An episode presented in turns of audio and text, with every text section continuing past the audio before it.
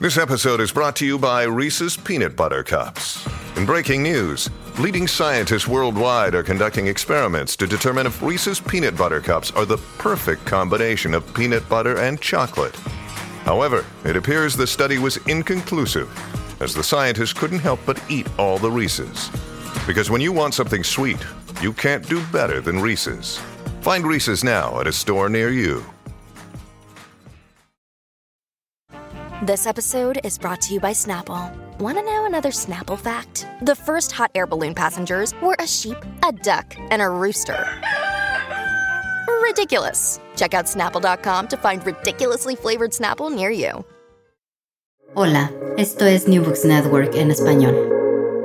Hola, bienvenidos a un nuevo episodio de New Books en Antropología, un podcast de New Books Network en español. Soy Diego Garzón Forero, antropólogo y magíster en estudios sociales, presentador y anfitrión de este podcast. En esta oportunidad hablaremos con Darío Blanco Arboleda sobre su libro La cumbia como matriz sonora de Latinoamérica, identidad y cultura continental. Un libro editado y publicado en Colombia por la editorial Universidad de Antioquia en 2018. Para comenzar esta charla, quiero comenzar nombrando algunas canciones Claro, vamos a hablar de cumbia, tenemos que escuchar música. Y si usted reconoce alguna de estas canciones, lo invito o la invito a quedarse a escuchar todo este podcast porque seguro le va a interesar. Comencemos con Cumbia sobre el río de Celso Piña en México.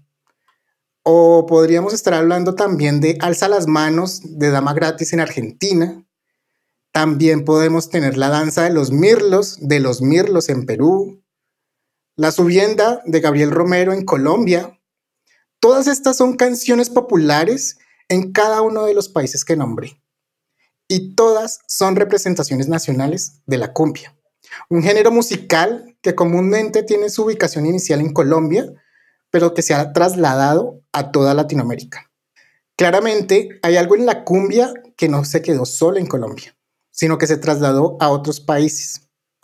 El libro que exploraremos hoy trata de este tema, sobre la cumbia y por qué la cumbia es un sonido común que nos identifica a los latinoamericanos. Una identidad que está ligada a los extractos sociales de nuestras sociedades, pero es un género musical que ha luchado por mantenerse a través de los años y sigue muy vigente. Es un sonido que incluso ha llegado a Japón es interpretado en japonés, es cantado en japonés y ha saltado a Europa también. En, esta, en este último continente, en forma de música electrónica, las nuevas generaciones podrán relacionar el sonido campechano del dúo colombiano Ha sido Pantera o el sonido del DJ inglés Quantic. O por qué no nombrar la incursión de la canción Fiesta en Corraleja, mezclada en Tomorrowland en 2019 por el DJ, DJ neerlandés Tiesto.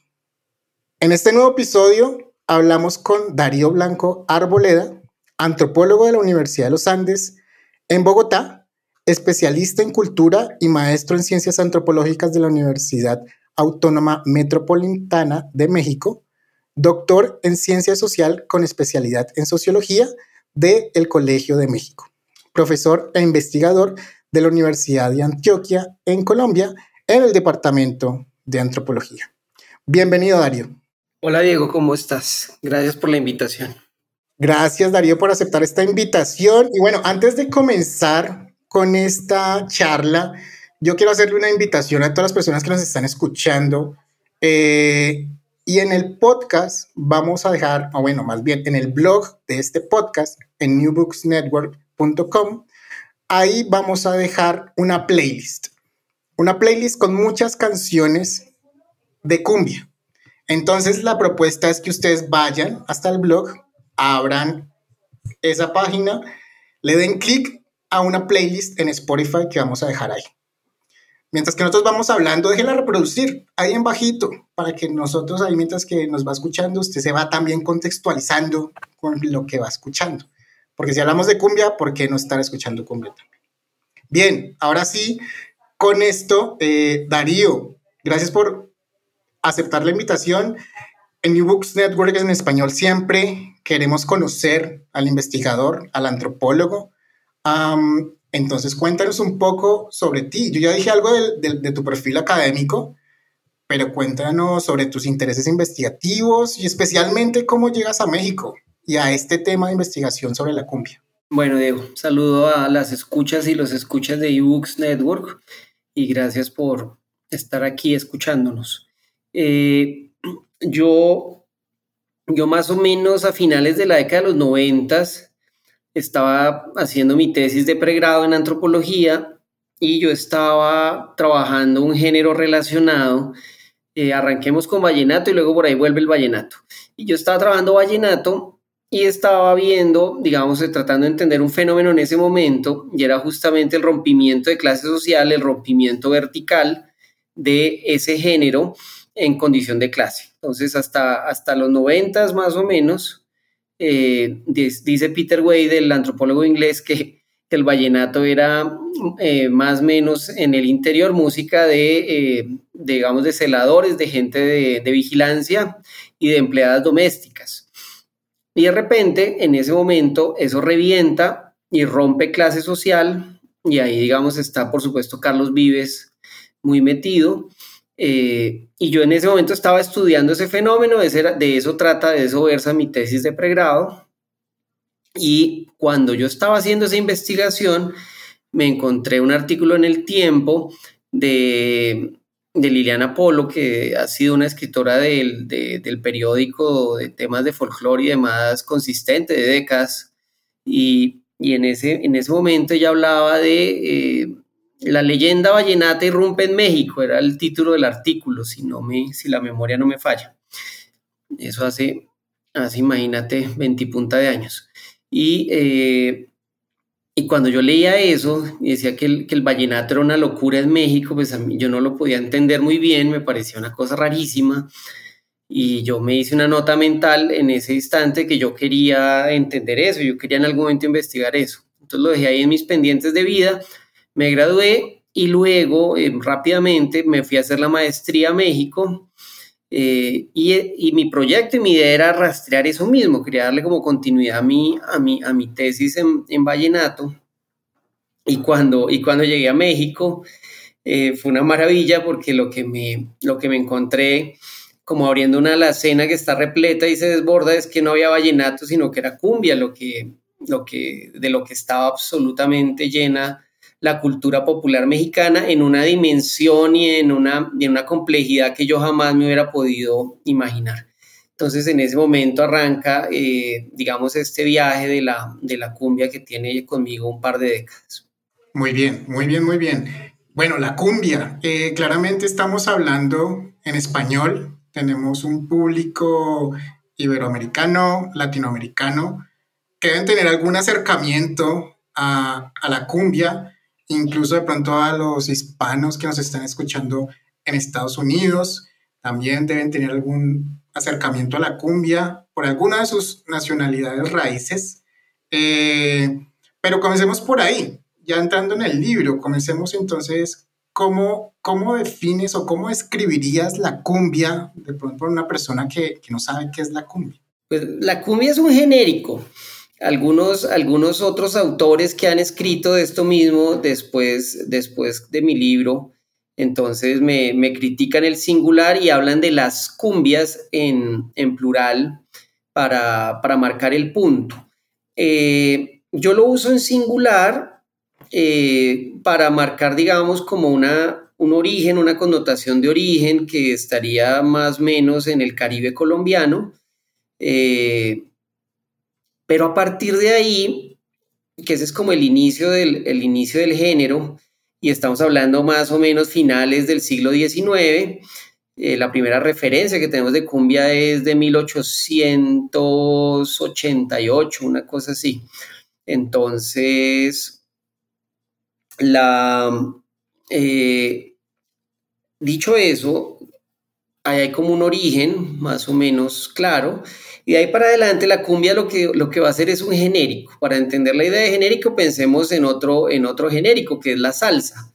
La salsa es, una, es eso, es una batidura de, de sonidos y de, y de, y de, países y de Caribe, eh, que terminan, que terminan de alguna manera nombrando unos, unos ciertos sonidos. Cumbia es exactamente lo mismo.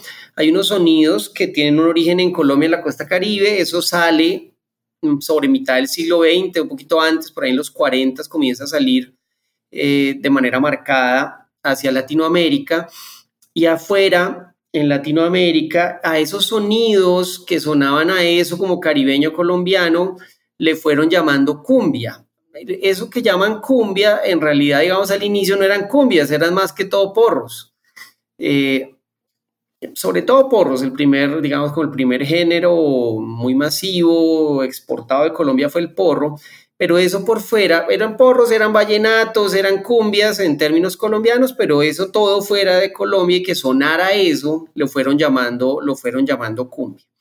Con los años, entonces, eh, cada país enamorado de ese sonido y enamorado de esa alegría y de ese baile, fue generando sus propios sonidos, sus, digamos, eh, los grupos locales, los músicos locales trataron de eh, sonar parecido a eso que tenían en los discos o a esos grupos que los habían visitado, comenzaron a generar sus propios, digamos, grupos de cumbia eh, y se fueron generando variantes regionales y nacionales de cumbias que hoy como tú lo señalas, pues te va a llevar hasta el Japón, pasando por Europa, por toda América.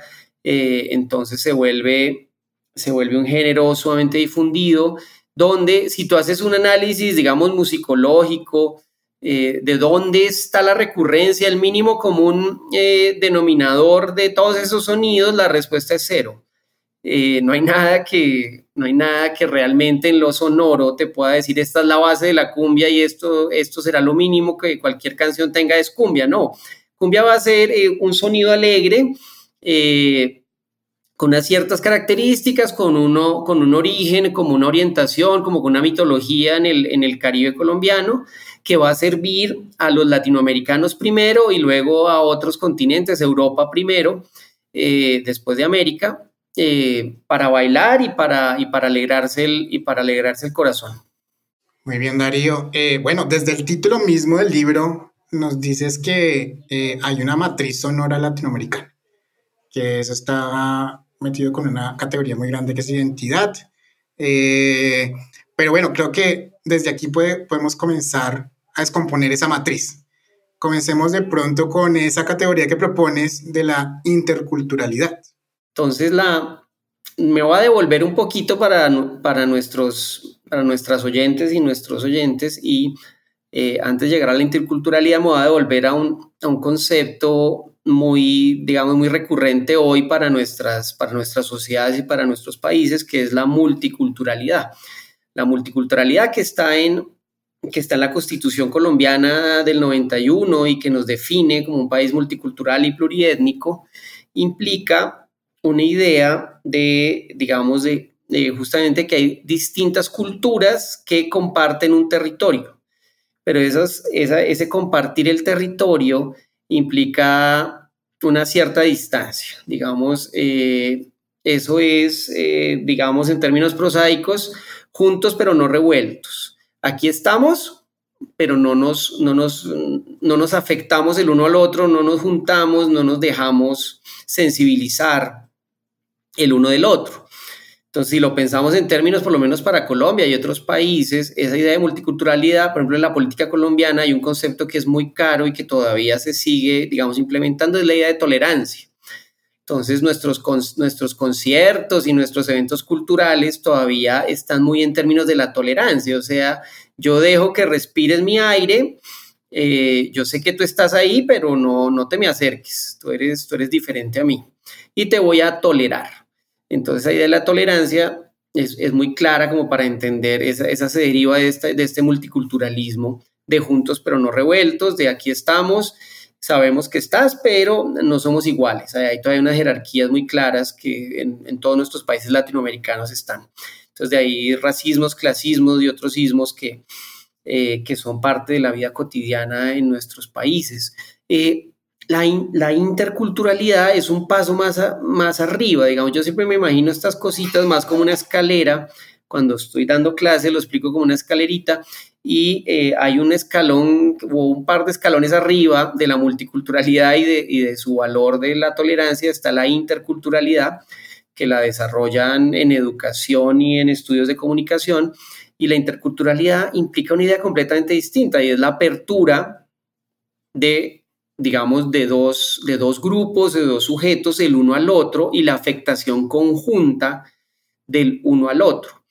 Entonces, ¿cómo, ¿por qué lo uso acá? Porque me estoy imaginando o estoy proponiendo teóricamente en el libro que la cumbia nos va a permitir como países, como Latinoamérica, afectarnos sensiblemente los unos a los otros.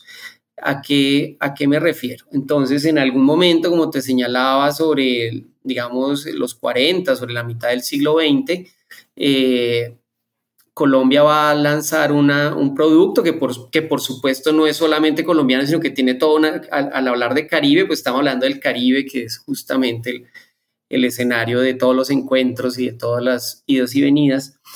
Eh, pero digamos que Colombia lanza este, este género y lo van a recibir los otros países, les va a gustar, se van a dejar afectar por él, los va a transformar y ellos mismos van a luego a mandar sus propias versiones de estas cumbias que van a afectar de regreso otros países y nos van a afectar a nosotros. Entonces, en Colombia los folcloristas y ciertos músicos son, les duele la idea de la cumbia mexicana o la cumbia argentina y resienten eh, ciertos sonidos del Ecuador o de Chile como si fuera una degradación del sonido, pero si nosotros lo pensamos de otra manera, eh, es todo lo contrario. Nosotros lanzamos una propuesta que es recibida, que es muy bien recibida, que es amada, que se hace nuevamente o se rehace en términos de otra cultura que vuelve acá y nos afecta. Entonces imagínate que le mandamos a México cumbias y luego Celso Piña, que lo mencionabas al inicio en la presentación, que Celso se hizo famosito en, Colombia, nos va a devolver unos sonidos de cumbia eh, mezclados con rock sumamente, sumamente interesantes. El Gran Silencio va a ser lo mismo para México. Si pensamos en un estadio y toda la cultura que tenemos hoy de fútbol, eh, tiene todo que ver con las cumbias villeras y con las cumbias argentinas que a su vez, digamos, desarrollaron su sonido. Hay unas relaciones súper chéveres entre Chile, Argentina y Perú, eh, digamos que los argentinos por mucho tiempo miraban por encima del hombro o han mirado por encima del hombro a los, a los peruanos, a los bolivianos, pero Perú le lanzó una cantidad de sonidos, toda esta cumbia electrónica, digamos, de Perú que también nos afectó a nosotros, se fue hasta la Argentina, los afectó profundamente, los argentinos a su vez la agarran, la, la, la, la, la aceptan, la convierten y esa primera cumbia electrónica como de como de sintetizadores de organetas de los, de los peruanos, lo va a volver la cumbia electrónica ya, digamos, de, con computadoras y demás de los argentinos que son los, los pioneros en, este, en estos sonidos se lo van a devolver a, a, Perú nuevamente. Y Perú otra vez tiene que recibir eso, entenderlo y volver a producir cosas. Y así vamos a ver cómo eh, la interculturalidad se, puede entender desde la, desde la cumbia. Cada, cada cultura nacional va a recibir estos sonidos de los otros países y se va a dejar afectar sensiblemente, los va a transformar y luego eso cambia también, digamos, los, los propios sonidos del país. Entonces, esos, esos sonidos electrónicos que te estaba señalando, digamos que podríamos pensar que arranca Perú, llega Argentina, luego se devuelve y viene para Colombia, eso puede ser perfectamente bomba estéreo para pensar eh, alguna cosa. Toda toda esa cumbia electrónica que, que, se va, que va a ser muy potente en Argentina y en México primero, luego eh, los colombianos van a decir, venga, pero nos quedamos, nos quedamos en, esta, en esta fiesta atrás, nos quedamos, nos está dejando este tren y nos montamos en algún momento y, eh, y proyectos como el del Frente Cumbiero de Mario Galeano, proyectos como el de Bomba Estéreo, eh, van, a, van a querer también articularse y vamos a generar entonces nuestras propuestas sobre lo mismo. Todo el tiempo nos estamos mandando sonidos, nos estamos, nos estamos mandando propuestas como de sonoridades, propuestas sensibles estéticas que nos van a afectar y que nosotros luego eh, con, esa, con esa afectación vamos a generar otro nuevo producto y lo lanzamos y eso afecta ya y vuelve y se regresa. Entonces son oleadas de, de ida y vuelta, de afectación sensible, de transformación de las culturas que nos permite, digamos, consolidarlo de alguna manera y es uno de los rasgos identitarios más potentes de los latinoamericanos. Entonces, en el libro, esa idea de la matriz sonora latinoamericana quiere dar cuenta de esa idea, de uno de los elementos más fuertes, si queremos, para podernos pensar como latinoamericanos, va a ser justamente esta sonoridad de cumbia y esta relación vía sonidos. Maravilloso, Darío. Eh, bueno, bien, siguiendo con el texto, nos cuentas también que encuentras muchas semejanzas históricas, semejanzas contextuales entre los diversos países de Latinoamérica. Cuéntanos cuáles serían esas semejanzas, cuáles, cuáles son esos procesos históricos que, compartimos todos y que puede ser la parte esencial para que la cumbia se pegue en estos países. Diego, en el, digamos, en las conclusiones del libro, yo trato como de encontrar ciertas semejanzas, como tratar de resumir un poquito, porque pues es un, es un viaje algo pretencioso, eh, entonces trata uno como de cerrar y de encontrar recurrencias. Hay varias recurrencias en los fenómenos cumbieros latinoamericanos. Entonces, una de esas es que está relacionado con la migración campo-ciudad. Hay una, hay una relación clarísima de migración campo-ciudad. Eh, en este caso, lo que va a ocurrir es que la, la cumbia va a ser una manera de los campesinos adaptarse a las ciudades. Va a ser como la banda sonora de esta gente que está migrando desde las provincias, desde el campo. En el caso latinoamericano, es, además de campesinos, es sumamente marcado en muchos países el contexto étnico. Eh, digamos, eh, son indígenas que se están yendo a las ciudades. Y en las ciudades, el indígena, pues un, indígena, dicen en, en, algunos textos indigenistas y en algunas reflexiones, digamos, indígena sin tierra no es, no es indígena, o por lo menos su identidad indígena comienza a complejizarse. Entonces, estos indígenas o estos campesinos que llegan a la ciudad a volverse obreros, a volverse urbanitas, necesitan eh, un elemento para construir o reconstruir, reconfigurar, repensar su identidad. Y, eh, y en eso, entonces necesitaban algo, algo, algo que les sirviera. Y la música les va a servir. Adicionalmente, hay unos contextos aquí de clase social que son muy marcados. Las ciudades estaban ocupadas por élites, pues digamos, lo que en Latinoamérica se llaman normalmente blancos, pues que somos más bien mestizos. Eh, en una sociedad, digamos, como mestiza, hegemónica, que ocupaba ya las ciudades y que tenía ciertas propuestas sonoras propias de ellos y de su identidad y que normalmente eran las identidades nacionales. Entonces eran músicas que tenían relaciones eh, muy claras con Europa. Entonces llega esta gente, que en gran cantidad eran indígenas y campesinos, a las ciudades de toda Latinoamérica y tienen que volverse a pensar. Estamos hablando en realidad de la construcción de lo que llamamos cultura popular eh, en español, que no es lo mismo que el pop en inglés, pero esta cultura popular se va a desarrollar más o menos sobre la mitad del siglo XX, cuando está narrando toda esta historia del desplazamiento de la cumbia, y esta gente entonces necesita construirse, necesita pensarse, y hay un sonido que tiene letras que hablan del campo, pero muchas veces esas letras que hablan del campo también refieren a un campesino que está adaptándose a las ciudades, o son letras campesinas que evocan ríos, que evocan mares, que evocan canoas, que evocan pescados, que evocan novias que dejaron en el pueblo, que evocan todo un orden de ruralidad eh, perdida que para estas personas que están llegando a las ciudades les resulta sumamente significativo. Adicionalmente, esas, esas canciones, además de hablarles de ese, de, digamos, de ese campo perdido y de estas relaciones un, poquito como bucólicas, si quieres, campesinas, de, de lo rural y de los animales, que ya la industria cultural latinoamericana no estaba trabajando solamente, o prácticamente solamente las cumbias colombianas en ese momento están hablando esas temáticas de esa forma. Entonces, eh, además era alegre, era bailable, porque si pensamos en las muchas de las rancheras y demás que pueden hablar también como de caballos y de ranchos, pero su formato no es muy alegre, es más un poquito más melodramático, un poquito más triste, un poquito más cortavenas.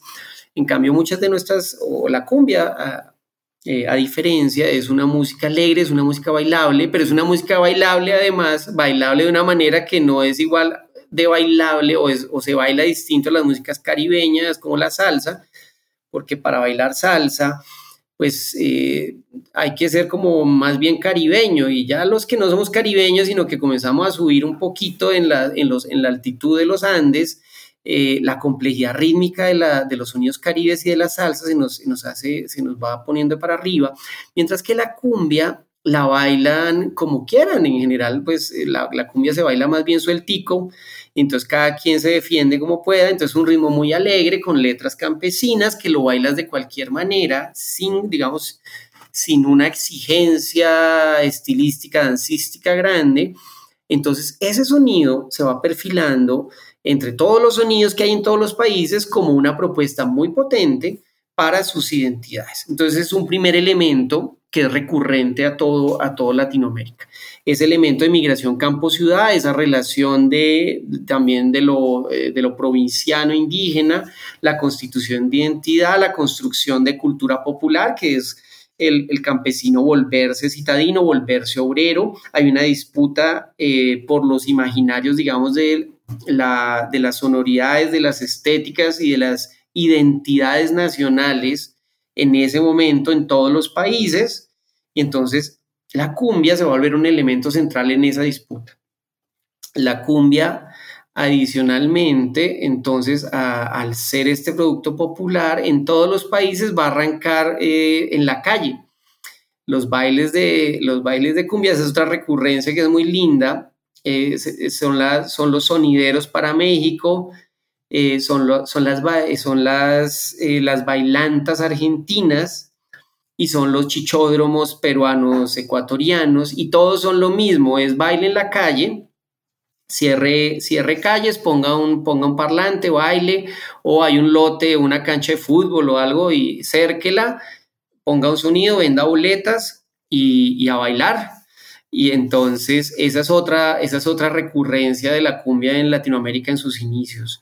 Eh, otra recurrencia que es también muy significativa es esta, esta condición de desahogo de vidas duras. Entonces, como estamos hablando de estas personas eh, que están sufriendo eh, racismo, que están sufriendo estigmatización, que son, digamos, la, la, escala más baja laboral, que tienen vidas muy duras de obreros o de empleadas domésticas, digamos, en la más baja escala de, de la economía de los países. Estos son espacios de desahogo. Entonces, en toda Latinoamérica está relacionado con, digamos, con alcohol y está relacionado con violencia, con peleas dentro de los bailes, como uno de los elementos eh, centrales a, estos fenómenos, por lo menos en, en sus inicios. Eh, hay un elemento underground, un elemento, digamos, de no comercial, de no, de no difusión masiva, que también es central en el inicio, que no durante todo el desarrollo del género, pero sí cuando llega, va a llegar primero los discos, luego llegan eventualmente algunos músicos colombianos, eh, luego algunos grupos locales comienzan a, grabar estas cosas, pero nunca tienen al inicio el apoyo de los medios masivos, nunca tienen el apoyo de los políticos, todo lo contrario, esto es música de indios, esto es música de negros, esto es música de, de informales, esto es música de ñeros, esto es, esto, es, esto es música de clase baja y es mal vista en todos los países y por todos los grupos hegemónicos eh, como una representación estética de, esas, de esas clases bajas, que es más o menos como la ausencia total de gusto. Eh, y se va a volver con más fuerza y con más razón, por eso mismo, el elemento identitario de estos, de estos grupos. Entonces hay una, hay una gran cantidad de elementos eh, que son cuando uno se pone a revisar país a país cómo se fue dando ese desarrollo, que son muy, muy, muy similares en todos los países. Y es así que comienzan entonces eh, a generarse versiones nacionales de cumbia. Para, para el libro exploras los casos de México, Colombia y Argentina. Cuéntanos ¿por qué estos tres países? Ya dijimos que hay en casi que toda Latinoamérica eh, expresiones de cumbia, pero ¿por qué estos tres países? Pues ahí, digamos, la, el pragmatismo y la sinceridad tienen que aparecer en la respuesta. Entonces, eh, si bien mi libro habla de, de, Latinoamérica, pues mi trabajo de campo y mi experiencia se dio, digamos, básicamente en México y en, y en Colombia. Sería mi, mi, trabajo de campo directo, digamos, con fuente primaria. Eh, hice entrevistas y demás solamente en, Colombia y en México. Entonces hay, una, hay un marcado énfasis en, pues, en esos dos países. Y luego vamos a tener a la, a la Argentina por, por, otro motivo y es que digamos que alguna, algún lector temprano de ese libro hace unos años, un, un etnomusicólogo eh, venezolano me reclamaba con cierto enojo, pues no me reclamaba a mí directamente, sino que me mandaba razones con los estudiantes, porque los dos dábamos el curso en maestría a los mismos estudiantes, Entonces me mandaba razones, le decía a Santander para que entienda a Bolívar, que cómo era posible que mi libro no, no mencionara las, las cumbias venezolanas. Entonces, pues yo le mandaba razón de regreso. Entonces, lo que pasa es que los estudiosos venezolanos de música no se han dado el trabajo de escribir. Entonces, como yo no, como yo tuve acceso a estos, a hacer trabajo de campo solo en estos dos países, el resto de las reflexiones, pues las, las tomo de fuente secundaria y me veo, y me veo supeditado a la producción, digamos, académica de esos países. Entonces, los argentinos tienen una, en ese momento, digamos, esto ha cambiado mucho en los, en los últimos años, pero en ese momento que cuando yo agarré, cuando yo agarré el fenómeno, pues todavía, pues prácticamente nadie lo había visto. Eh, los argentinos eran de los pocos que, que, se habían dedicado a producir algo de, de textos académicos sobre el tema. Eh, hay un grupo de, también de estudiosas chilenas, eh, de un colectivo de tiesas pero cumbancheras que también lo hicieron con mucho juicio, por eso entonces tuve acceso a esos universos. Y el otro universo muy claro de producción era el Perú. Entonces los peruanos también han sido muy juiciosos en trabajar y en entender esos, esos fenómenos. Entonces, ya habían otras cosas pues que, que, luego salieron y que salieron como reclamos, pero pues yo no tenía en ese momento acceso a, a material para entender el fenómeno. Entonces, pues por supuesto que en Bolivia hay, que en Bolivia hay cumbias, por supuesto que en Paraguay también hay, hay cumbias, pero no había en ese momento material, cero material, la cumbia en Centroamérica, digamos de México para abajo, de Guatemala a Panamá, eh, también tiene una presencia muy fuerte, pero tampoco había producción académica. Entonces, eh, si bien yo hablo de, de, Latinoamérica, pues solamente, digamos, tenía en ese momento material de Estados Unidos, de México, de Colombia, de Perú, de Chile y de Argentina. Y lo demás, pues no, no se había trabajado hasta el momento. Posteriormente, otros, otros colegas, eh, eh, viendo los vacíos y demás, han hecho otros libros donde comienzan a aparecer, por ejemplo, el, el, profesor que te digo de, la, de Venezuela, luego escribió por ahí un capitulito en otro libro sobre la cumbia en Venezuela y aparecieron otros, otros fenómenos que en ese momento pues yo no tenía acceso. Muy bien, muy bien. Bien, en todo este recorrido, bueno, está también entonces la industria cultural. Entiéndase por eso, no sé, medios de comunicación, eh, distribución a través de medios como discos, eh, la radio misma. Eh, cuéntanos un poco sobre el papel de la industria cultural. Claramente en Colombia, Discos Fuentes creo que es, es el, el punto clave acá. Pero cuéntanos sobre sobre la incidencia de esa industria cultural en Latinoamérica a mitad del siglo XX. Entonces, mmm, digamos que de las primeras músicas que, que llaman la atención, entonces si, si, revisamos los, los trabajos que han hecho musicólogos y etnomusicólogos sobre, sobre estos asuntos, de discos y demás, pues entonces las primeras, las primeras disqueras pues eran norteamericanas y venían en grabadores que traían sus equipos portátiles y buscaban músicos eh, y los encerraban en cualquier cuarto de hotel, en cualquier sitio que tuviera un, una, una, una, acústica, digamos, aceptable y ahí, ahí, los, ahí los grababan y eso luego lo volvían, lo volvían disco. y lo, lo hacían parte, digamos, de los repertorios de estas, de estas primeras disqueras. Eh, para el caso colombiano, pues la música hegemónica en ese momento eran pues los bambucos, los pasillos, torbellinos y demás sonoridades muy como de tiple, un poco tristonas, eh, eh, andinas, que eran, digamos, la representación nacional y que se conocían así como música colombiana. Y algunas de esas, por supuesto, algunos de esos sonidos fueron, fueron tomados por estos, por estos grabadores y, aparecen en, estos primeros discos.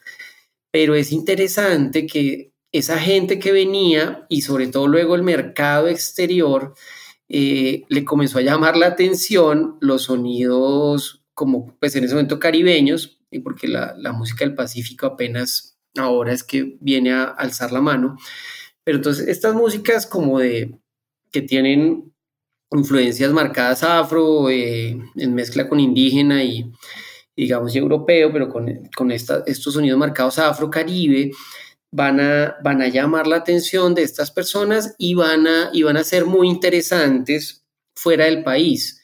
Pensemos que eh, el, el, jazz y las big bands eh, norteamericanas en, en, algún momento son como, pues más o menos como desde los 20 ya esos sonidos como de, del Mississippi, de los grupos afro norteamericanos, comienzan a, a ser parte de estos, de estos medios masivos y comienzan a, grabarse, a volverse como la locura global. Eh, entonces nuestros sonidos caribeños van a, van a comenzar a llamar la atención desde estas primeras grabaciones y de repente eh, estas primeras disqueras van a, van a sacar muchos de estos sonidos que los van a muchas veces llamar cumbia, como te decía, pero en ese momento nuestra industria cultural lo que estaba produciendo, sobre todo nuestro primer género masivo, no son cumbias, sino son porros. Entonces el grueso de esas, el grueso de esas grabaciones van a ser, eh, digamos, de sonidos caribeños, van a ser porros que se van a terminar vendiendo bajo, la, bajo el genérico de cumbia por fuera del país. Eh, entonces, como un primer momento, eh, como tú señalas, las primeras disqueras pues, de nuestro país van a estar en el Caribe, van a estar en Cartagena, va a aparecer discos fuentes, y otros, otros discos, la del hermano, la del curro, eh, discos tropical, hay varias disqueras, digamos, que van a aparecer en la costa y van a comenzar a grabar todos estos sonidos que son eh, porros, cumbias, vallenatos, eh, principalmente. Entonces, eso, esos sonidos también, esos discos van a comenzar a, viajar y a ser exportados. Y ese sonido alegre que, te, hablábamos hace un rato, eh, bailable, que habla del campo, que echa chistes. Entonces aquí pensemos un poquito en los corraleros del Majagual, que van a ser como el arquetipo de, estas, de estas agrupaciones y uno de los grupos más importantes para la difusión de estos sonidos fuera del país. En cualquier país, eh, digamos, en ese momento, en, en todos los países los corraleros eran una locura, pero muy, pero principalmente en México lo eran, en, Perú, en Argentina, esos sonidos eran, eran, digamos, de una aceptación increíble. Y si vemos qué es lo que están haciendo, entonces están, están hablando de estos, estos contextos campesinos, pero campesinos que llegan a las ciudades, pero además con humor, se están burlando de ellos mismos. Entonces, si tú eres un, si tú eres un indígena o un campesino que estás en la ciudad, te están hablando de tu campo, te están hablando de tus contextos, pero además te permite bailar, pero además lo hacen de manera graciosa y echan chistes y se, se burlan de su misma condición y les permite, les permite entender la vida como de otra manera. Entonces, eso es un producto cultural sumamente potente para las identidades de todas estas personas. Entonces, hay una canción que es, que es muy linda, que es el Compay Menejo, y están hablando de los calabacitos alumbradores. El calabacito alumbrador pues son los postes de luz, entonces el, campesino lo entiende como un calabacito que alumbra y entonces que le va a sacar la semilla al bombillo. Hay una serie de chistes que son muy recurrentes en, estos, en estas canciones de los corraleros, pero que lo son, pero que, lo, que es simplemente un ejemplo como para entender lo que está pasando de otros grupos y otros sonidos eh, que, van a, que van a ser muy exitosos. Eh, de ahí eh, de ese primer momento que es, que es disco, van a, algunos músicos van a comenzar a hacer giras. Entonces va a estar eh, un barranquillero que es Luis Carlos Meyer, que es el rey del porro, y se va a ir él se va a ir, él se va a ir hacia arriba, se va a ir buscando Centroamérica y va a llegar a Cuba y de Cuba, se, Cuba y las orquestas cubanas en su momento eran la, eran la locura y eran como el, el epicentro de, del baile y de la, de la, de la cultura para, para Latinoamérica. Y de ahí se va para México porque luego viene la revolución y entonces todo lo que pasa, todo ese movimiento de Cuba y los mambos y demás se va a ir para Ciudad de México, que se vuelve el nuevo epicentro y ahí también, y ahí también se va a unir con, con agrupaciones importantes, eh, Rafael de Paz y otros, y va a grabar sobre todo porros que se van a volver globales. Eh, Nat King Cole termina, el músico norteamericano eh, va a terminar grabando Hay Cosita Linda y cosas de ese estilo por ese movimiento que van a hacer los, los músicos nuestros hacia arriba. Y de igual manera, Luis Carlos Meyer, otro, otro músico caribe, se va a ir para abajo y va a llegar hasta la, eh, eh, se, va a ir hasta la Argentina y allá, eh, allá va, va, a terminar siendo el, va a ser el rey con, con, los, con los grandes exponentes de tangos. Y entonces los, los eventos para mitad de, pues para los 40 en realidad en Buenos Aires era media hora de tangos y media hora de, eh, esta música caribeña nuestra. Y se va generando todo este ambiente, eh, digamos, como de, hambre por estos sonidos alegres y de baile y de sensualidad que evoca estas, estos llamados, este genérico de cumbia, esto, esto llamado cumbia por fuera de, Latinoamérica. No sobra hacer énfasis en eso. Son sonidos caribes o de influencia caribe, pero que por fuera todos se los van a poner un solo, una sola etiqueta y van a ser llamados cumbia.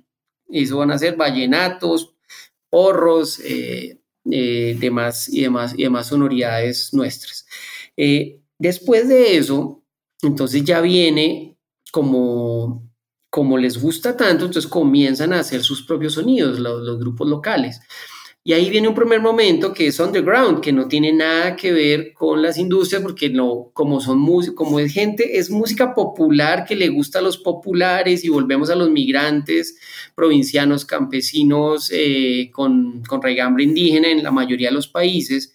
A la industria cultural no le va a gustar, ni a la hegemonía, digamos, de los países le va a gustar ese sonido, ni le va a gustar lo que está, lo que está pasando con esta gente que se está empoderando se está construyendo su identidad y que tiene su propia música y su propia estética y es ruidosa y es alegre y los colores son chillones y, de, y en fin, es toda una estética que, podemos entender un poquito desde lo quiche, que será cómo se va a construir la, la cultura popular latinoamericana. Entonces hay un primer momento de rechazo, de bloqueo, donde no se les permite, digamos, no se le da acceso a grabación, no se le da acceso al radio, no se le da acceso a los, a, a los espacios, digamos, para tener conciertos, nada de eso, todo eso se va a cerrar sistemáticamente y de ahí que tengamos la primera, una de las primeras recurrencias que te mencionaba antes, y es que esto va a tener que desarrollarse en las calles, va a tener que desarrollarse en los barrios, va, va a tener que desarrollarse por fuera de toda esta industria masiva. Después de un tiempo, como esto no muere, sino que crece y crece y crece, la industria se termina dando cuenta de que es un error no pararle bolas. ¿Por qué? Porque hay un mercado y se puede vender y la gente va a pagar por eso. Entonces, el radio eh, va a ser fundamental en un primer momento y la radio sigue siendo al día de hoy fundamental para los grupos, digamos, subalternos, para los grupos no hegemónicos. Eh, y, ciertas radios populares o, se crean ciertas, o ciertas emisoras que comienzan a agarrar estos sonidos y los comienzan a, a proyectar mi cuco nos hizo el daño.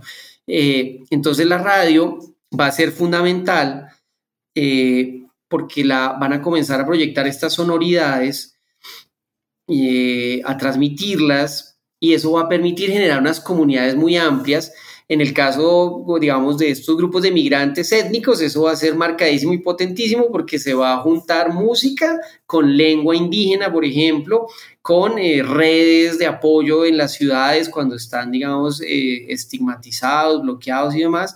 Entonces la radio va a ser uno de los elementos más potentes en la consolidación de estas culturas populares y de estas identidades, digamos, de, migrantes, campesinos, indígenas en las ciudades. Eh, Luego de un tiempo, entonces ya también pues la, misma industria va, a grabar y va a comenzar a, vender a vender estos productos y va a comenzar a generar discotecas eh, y a volverlo un producto masivo de lo popular pero masivo. Entonces, eh, Perú, pues tanto México como, como Perú como Argentina tienen rutas muy, muy similares, donde primero, digamos, eh, las bailantas argentinas primero eran, eran lotes que se cerraban y se ponían unas lucecitas y se ponía la música y se vendían las boletas. Luego fueron construyendo como galpones, como bodegas muy precarias. Y ahí la gente entonces ya iba y bailaba y les vendían los alcoholes más baratos y los vinos más baratos y ahí bailaban y se emborrachaban y y la cosa. Y con los años, se va volviendo un fenómeno cada vez más grande al punto que es, eh, digamos, dentro de industria cultural lo que más mueve y lo que más vende, vende boletas hoy en la Argentina. Y las discotecas son gigantescas y son las más grandes y están completamente equipadas. Eh, para el caso, digamos, de Perú, para el caso de Ecuador, uno encuentra las mismas similitudes. La, la industria comienza entonces ya a grabarlos, la televisión, y aquí hay recurrencias también, porque televisión y política comienzan a darse cuenta de que esos sonidos y esos artistas, esos, digamos, artistas cumbieros o, como los quieras llamar, eh, populares mueven masas y, mueven, y mueven pasiones. Entonces, eh, eso, eso también se va a ligar con, con política. Por ejemplo, por ahí aparece Fujimori, por ahí aparece Menem en la Argentina.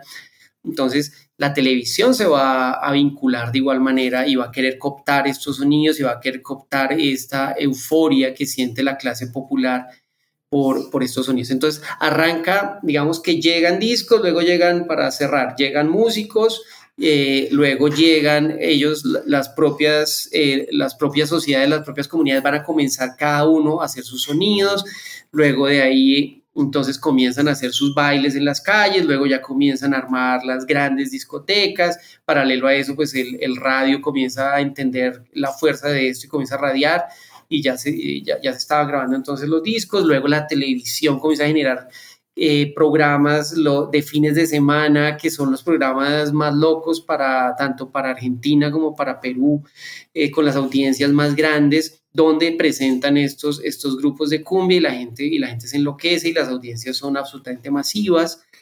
Entonces, la industria cultural se va a dar cuenta que primero lo rechaza, pero luego se da cuenta que eso tiene un capital por, primero económico y luego político sumamente grande que no pueden dejar pasar y entonces lo comienzan a cooptar y lo comienzan a vender y paralelo a, digamos esa entrada y ya los discos y a, todo este ya todo este escenario masivo lo popular eh, en nuestro en Latinoamérica por lo menos como que será hasta hace unos sí pongámosle hasta hace una década eh, está cruzado por la piratería. Entonces eh, por un lado estaba todos estos discos y, y todas estas sonoridades vendidas legalmente de las disqueras legales y luego un mercado gigantesco de todo lo pirata que va a ser también fundamental en la difusión de toda esta música para, para Latinoamérica.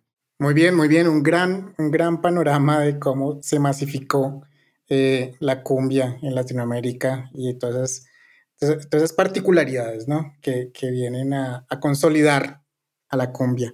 Bien, una, una pregunta sobre la metodología, ya para ir más o menos cerrando este podcast. Quería preguntarte, bueno, también en el libro haces un gran énfasis en, no acoger dentro de tu discurso eh, categoría como la world music, que es tan popular, o desde la etnomusicología tratar de desarrollar las ideas sobre la cumbia. incluso dices en una parte del libro que tienes eh, eh, que, aquí en, que en este libro muestras una perspectiva diálogo cultural simbólico sur-sur.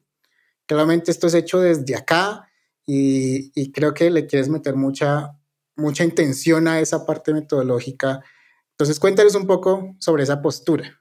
Eh, pues es, es como en el inicio del libro donde estoy tratando de, pues sí, de posicionarme.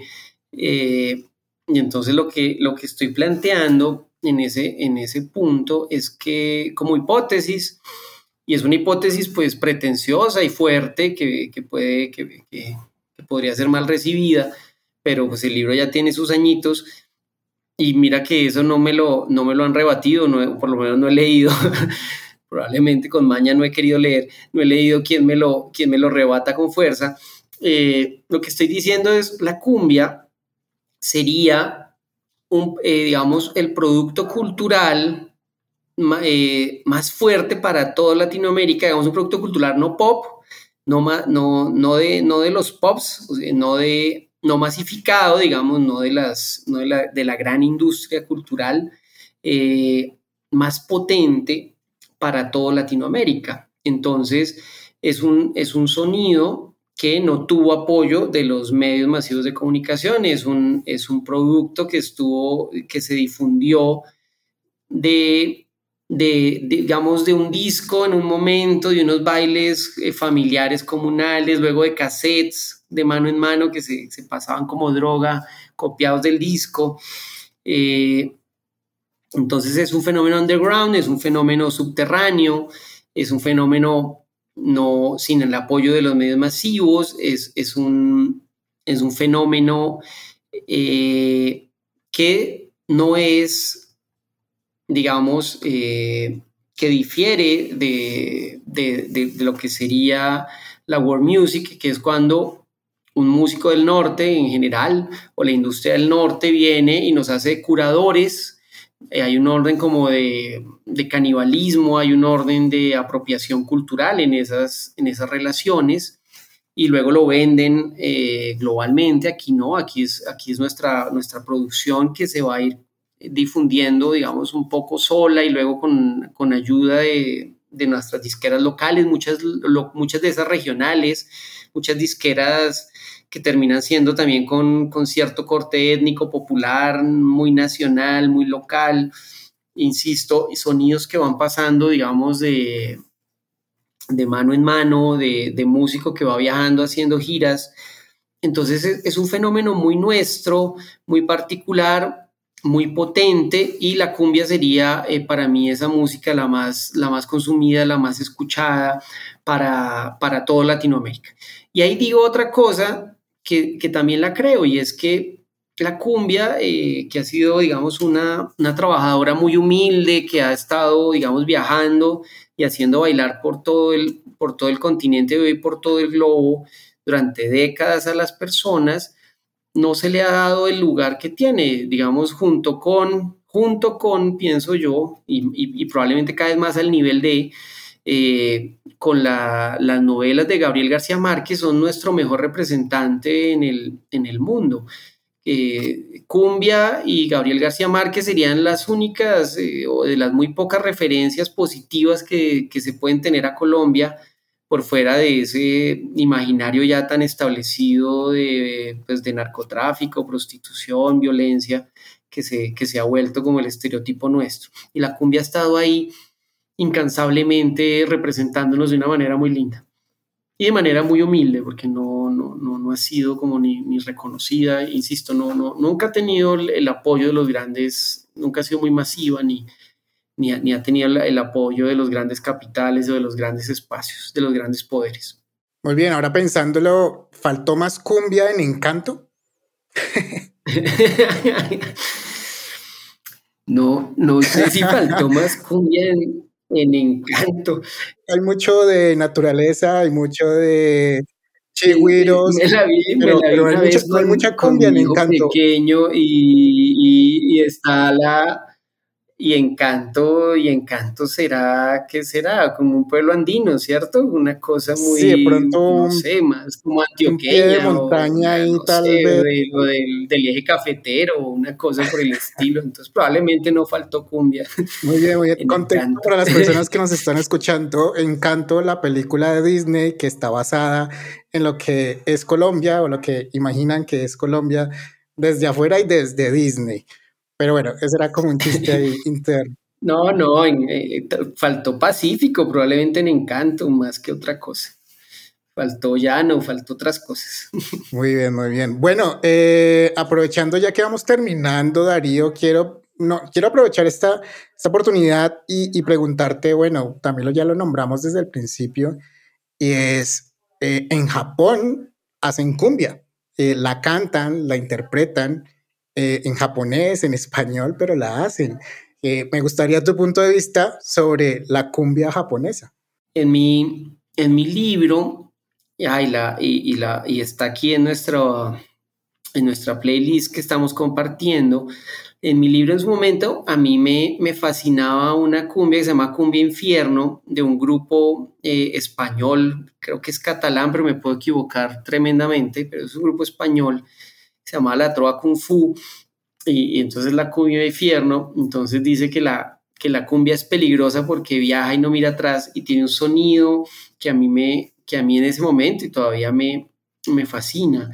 Eh, los, eh, los españoles son de los primeros que se van a embelezar con la cumbia, van a desarrollar proyectos propios eh, como Caballito. Eh, en las Islas Canarias también van a haber propuestas. Inglaterra después también se va a enamorar. Luego Francia, Alemania. Entonces es, es, es una y la, y la manera como llega, pues con los migrantes, pobres, eh, trabajadores, y cómo se vuelve el espacio de ellos para poderse encontrar como latinoamericanos bailando y cómo eso va a irradiar a, los, a, estos europeos más fríos, en fin. Se vuelve como un, una segunda o tercera parte de la misma historia que ya se había vivido aquí en Latinoamérica. Entonces, que llegue que llegue al Japón eh, o que llegue a, cualquier otra zona remota, no sé, a, los neozelandeses o a cualquier cosa, eh, que llegue al Pacífico occidental y hagan cumbias, pues no, no me parece, no me parece raro, me parece fabuloso. La, le preguntaba yo a Aníbal Velázquez, el, músico famoso del Caribe, digamos, a mitad de siglo, que, qué le parecían estas cumbias mexicanas y demás, y ahí en general en el Caribe cuando entrevistaba a la gente, pues muchos se enojaban. Y Aníbal tenía una cabeza grande, linda, y, me decía, no, es que, pero venga, es que eso suena bueno y, siempre que pueda llegar a donde llegue, fabuloso. Eh, eso, los cambios, los cambios son buenos. Que le, que le metan una cosa, que le metan la otra, que le metan ranchera o que le metan rock, eso no, eso no demerita. Eh, en el caso de los, de los japoneses, como la, como, la, como la crítica o más bien la discusión o eh, la sorpresa que se dio en su momento cuando hacían salsa, eh, no me acuerdo ya si era la Orquesta de la Luz o cómo era que se llamaban, eh, generaba la sorpresa porque la hacían muy bien, pues es que es exactamente el mismo fenómeno, es un, sonido alegre, bueno, que llama que, te sensibiliza, volvemos a la interculturalidad, va a llevar, volvemos a la interculturalidad, va a llevar a que un japonés quiera tocar eso y que lo haga bien y que en algún momento, si quieren tratar de cantarlo en español, uno lo escuche y pueda pensar que son, que son de España o que son de Argentina o que son de por acá. Entonces, eh, bienvenido todo eso, es, es más de esta interculturalidad, es más de estos préstamos, más de estos cruzamientos que a mí me parecen fabulosos. Muy bien, maravilloso. Gracias, Darío. Bueno, ¿en qué estás trabajando actualmente? ¿En qué podemos buscarte en las bases de datos? ¿Vienen nuevos libros? Cuéntanos. Pues mi, publicación más reciente es un libro sobre mundos de vida eh, de los jóvenes en Medellín. Ahí hacemos un mapeo muy consistente, digamos, muy amplio de, de este concepto de mundos de vida tratando de alejarnos de unas visiones como adultocéntricas o de unas visiones que también son, digamos, desde los encuadramientos de la salud, donde el joven es un problema porque se embaraza, porque es drogadicto, porque anda en la calle, porque es pendenciero. Entonces queremos desde la propia lógica juvenil entender esos universos juveniles. Entonces hay unos mapeos de de distintas, de distintas cosas, hay música, hay territorialidades, hay el código de policía que le quitó unos, unos parques donde se encontraban los jóvenes y el consumo de alcohol en, en, espacio público, hay reflexiones sobre el cine, hay reflexión sobre, digamos, los grupos juveniles que han ido desapareciendo cuando, cuando, cuando yo era joven. Entonces estaban bandas de metaleros, de punqueros, de gente del reggae que se tomaban las calles y eso hoy ya no existe. Entonces son reflexiones de ese estilo sobre la comida. Hay muchas cosas, digamos, hay, hay un mapeo muy amplio sobre el movimiento canábico que aquí en Medellín es muy potente y las marchas. eh, de los procanábicos. Entonces, ahí hay un mapeo de esos universos de los jóvenes entendido, tratando de entender de, ah, yo hago un capítulo sobre jóvenes de clase alta, que ese es uno de los de las cosas que no trabajamos los antropólogos, eh, seguimos en, esta, en este amor por la antropología de la pobreza y objetivar a los pobres, pero nos cuesta mucho mirar hacia arriba. Entonces yo trato de pelear ahí con eso y hago un capítulo sobre universos de jóvenes de clase alta. Entonces eh, es un libro que, que muestra muchas facetas, digamos, de los, del universo juvenil en Medellín y tenemos una encuesta grande también para, para caracterizar cosas. Entonces es una mirada muy, muy, muy amplia y de, de diversos escenarios que puede ser muy interesante para los que a quienes les interese este universo juvenil. Entonces es como mi publicación más, más reciente. Y ahora en este instante no estoy, estoy por arrancar algún proyecto, tengo un par de ideas, pues tengo tres cosas que voy a hacer sí o sí, pero no sé en qué orden las voy a hacer, pero estoy en este momento pensando, quiero, quiero ver un, quiero escribir algo, no sé si un artículo o algo más extenso sobre Em, sobre los nuevos escenarios, digamos, de la música y las aplicaciones Internet, digamos, música, TikTok, eh, Internet y demás, y cómo, cómo esta, eh, estos nuevos escenarios de redes y de las nuevas aplicaciones eh, están llevando a que la música se viralice y que los grupos cambien, eh, todo, digamos, todo este universo de la, de la música y los discos y demás con las aplicaciones con internet cambiaron, entonces quiero, quiero darme una sumergidita por ahí, probablemente sea lo, lo siguiente que haga. Bueno, muy chévere. Estaremos muy atentos eh, ahí siguiendo tu rastro académico de poderte leer un poquito más. Muy bien, recuerden que estamos hablando hoy del libro La cumbia como matriz sonora de Latinoamérica, identidad y cultura continental, editado en 2018 y publicado en 2018 por Editorial Universidad de Antioquia. Darío, muchísimas gracias una vez más por darnos este espacio para hablar de tu libro. Muchas gracias a todas las personas por escuchar un nuevo episodio de New Books Network en español. Recuerden compartir este podcast con sus estudiantes, colegas y personas interesadas en conocer sobre antropología, sobre música, sobre Colombia. Estamos en Spotify, Apple Podcast y en newbooksnetwork.com. hay una sección en donde está New Books Network en español para que le den clic ahí. Yo soy Diego Garción y hasta la próxima. Gracias por escuchar New Books Network en español.